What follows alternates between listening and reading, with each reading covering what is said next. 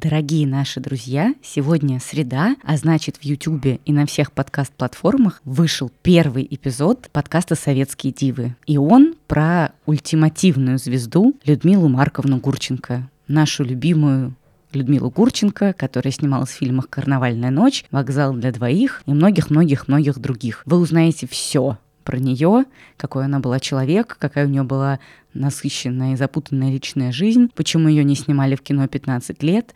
Мы с Настей попробовали рассказать ее историю через призму сегодняшнего дня, посмотреть на нее свежим взглядом современных женщин, и кажется, у нас хорошо получилось. Слушайте, пожалуйста, следующий эпизод выйдет в следующую среду и будет про Татьяну Доронину, которая руководила МХАТом 30 лет. Пожалуйста, подписывайтесь в подкаст-платформах, смотрите на YouTube, ставьте колокольчики, лайки, оставляйте комментарии. Мы очень ждем ваших просмотров и ваших отзывов. Целуем, наслаждайтесь.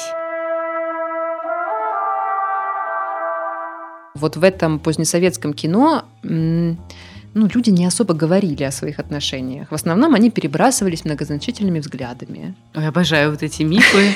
Книга рекордов Гиннесса по самым тонким талиям. Ее вызвали кабинет к одному из начальников КГБ и предложили пошпионить. Она Понимаю. хочет любить, но не хочет вот этих всех, да, ну, каких-то мужчин странных, не предпочитаемых тоже. Но все равно их э, годами, десятилетиями продолжали вот с такими глазами спрашивать, а как же детишки? Гурченко крутая, вот мой вердикт.